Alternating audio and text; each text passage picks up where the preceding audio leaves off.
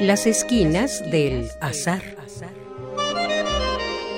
Todo encuentro casual es una cita y toda cita una casualidad.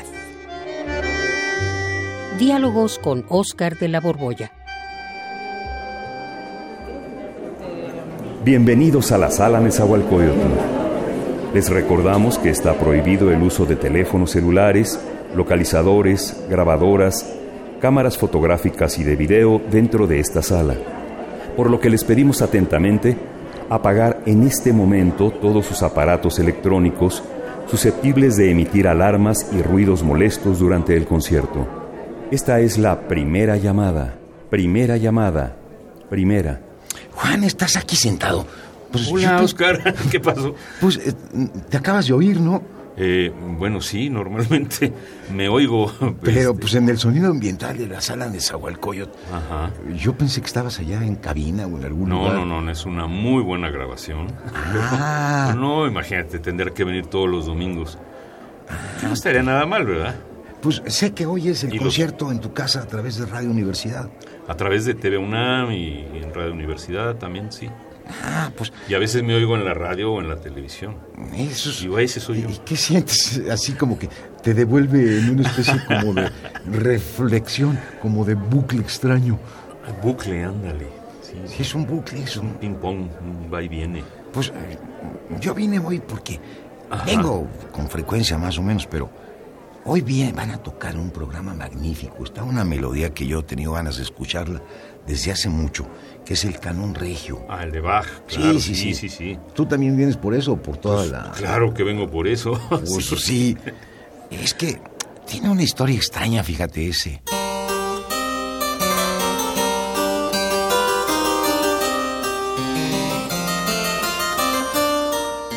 Allá por el siglo XVIII, cuando tendría Bach como 62 años, fue que lo compuso. Y en ese entonces, el instrumento más parecido al piano que existía era el clavecín. Y daba muy buenas tonalidades, pero su problema era que cada una de las notas se tiene que tocar o igual de fuerte o igual de suave. No hay manera de que una tecla suene fuerte y otra suave. Y habían venido haciendo experimentos tratando de hacer un pianoforte que le llamaban. El pianoforte, sí. Y un día un, pues un fabricante de órganos decidió hacer un pianoforte perfecto. Era un tipo de apellido Silverman, si mal no recuerdo. Y lo hizo, sonaba magnífico, era de hecho el piano actual. Y pues en ese entonces un rey que pasó a la historia como Federico el Grande, un rey prusiano, había adquirido 15 pianos de estos. Pero él era flautista aparte, era un mecenas maravilloso que había tenido ahí a matemáticos como Euler y a un montón de gente había pasado por ahí. Y siempre había querido conocer a Bach, porque aunque era ya famoso, no como ahora por supuesto, era muy conocido por su capacidad para improvisar. Entonces en alguna ocasión lo mandó traer, Bach asistió y le mostró su colección de pianos. Y le preguntó, maestro, ¿qué tal le parece que suenan? Entonces Bach fue de hecho el que les echó la bendición a los pianos. Gracias a él existe este instrumento que es una maravilla porque tiene pues prácticamente toda una orquesta y él solito lo, lo logra. Y pues Bach se quedó unos días en el palacio para disfrutar pues del mecenazgo. Y una mañana el, el rey llegó muy tímidamente cosa rara en Federico el Grande con Bach. Me dijo, maestro, hice esta composición, pero eh, esto comparado con lo que usted hace, pues, ¿qué va? y, y, Bach le dijo, a ver, permítame. Y la tocó y le dijo, va a ver cómo hizo una gran melodía. Y efectivamente, la gran melodía que hizo el rey es la que sirve como, digamos, eh, frase principal y se va alejando por un medio tono del, de la versión original, un medio tono, un medio tono, un medio tono. Y en el paisaje acústico parece que la melodía se, se extravía en la distancia. Y luego con un medio tono más, ¡chan! retorna al principio. Y se forma un bucle extraño que te digo que es, eh, viene en este libro de Douglas Hofstadter, la, la anécdota, donde estudia justamente el problema de las paradojas, que también, pues es muy paradójico que tú estés aquí, sin embargo no estés aquí porque estabas en el sonido ambiental. Su atención, por favor. Esta es la segunda llamada. Segunda, segunda llamada. Eh, eh, eh, estas devoluciones, como puede ser lo que pasa en la pintura de Escher. ¿Te acuerdas, no? De, sí, como no, que de suben, este bajan, grabador ¿sabes? maravilloso. Arriba, abajo, se Uno, pierde. uno ve caer una cascada de un segundo piso Ujú.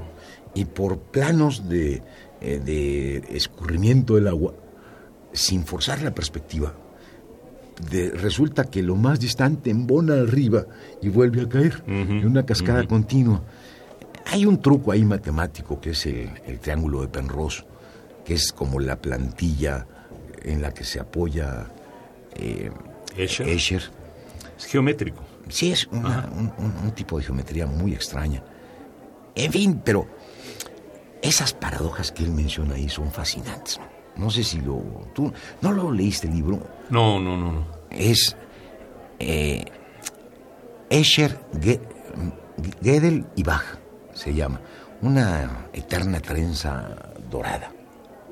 Y es un libro muy bonito que publicó hace muchísimos años el CONACID. Y ahora hay una edición que circula de anagrama.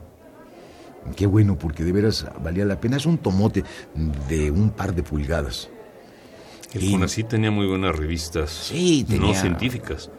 Pues este libro, pues es de un matemático y en el fondo todo es una propuesta. Porque él desde hace mucho lo que anda buscando es la, la inteligencia artificial que consiga la autoconciencia. Y por eso le gustan estos juegos de autorreferencia, a los que él llama bucles extraños. Y vienen ahí, pues, unas de las paradojas más famosas. La paradoja de Bertrand Russell, ¿Cuál es? la del barbero.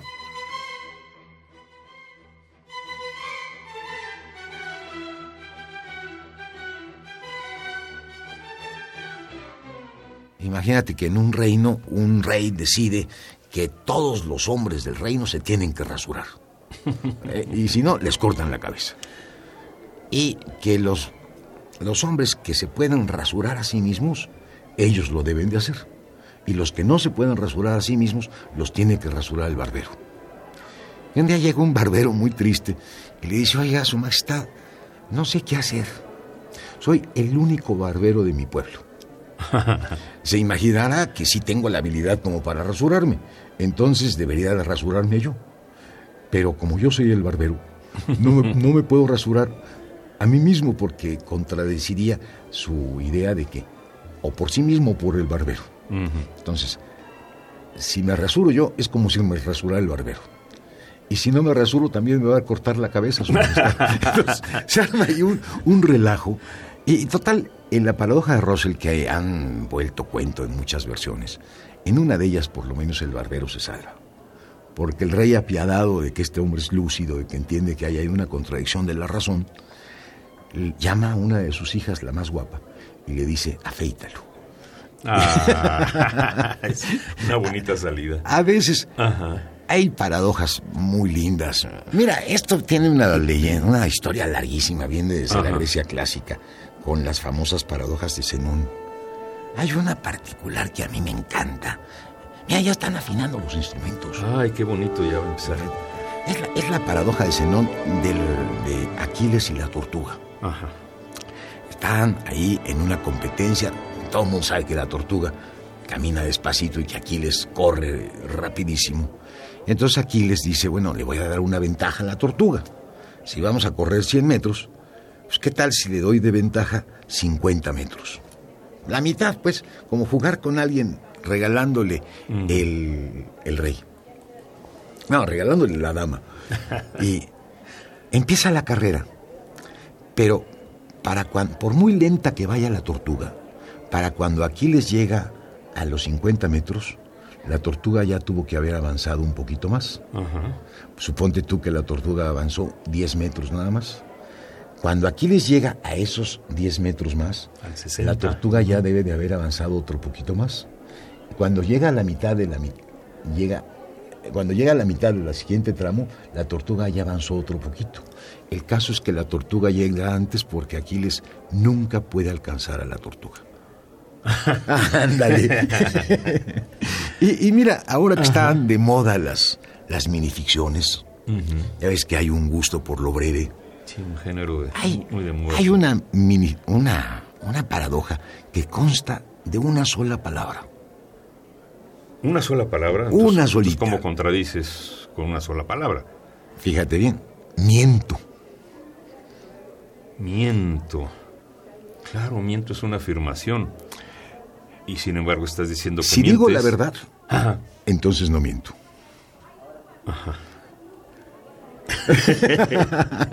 Estás diciendo la verdad, diciendo miento. Y si es mentira, entonces digo la verdad, pero miento.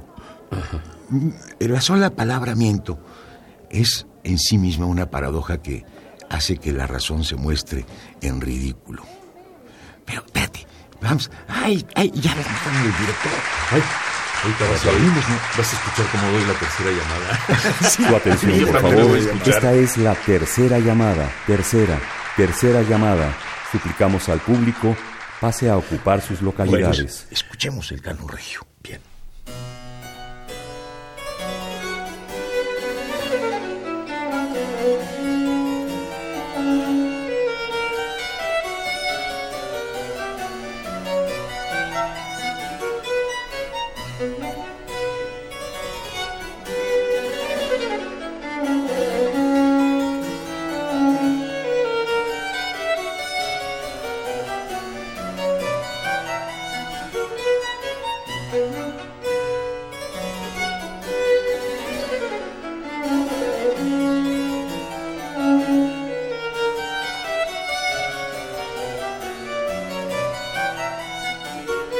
Radio UNAM, en colaboración con la Facultad de Estudios Superiores Acatlán, presentó Las esquinas del azar. Todo encuentro casual es una cita y toda cita una casualidad. Voces Oscar de la Borbolla y Juan Stack. Operación Francisco Mejía. Producción Rodrigo Aguilar. Radio UNAM. Experiencia sonora.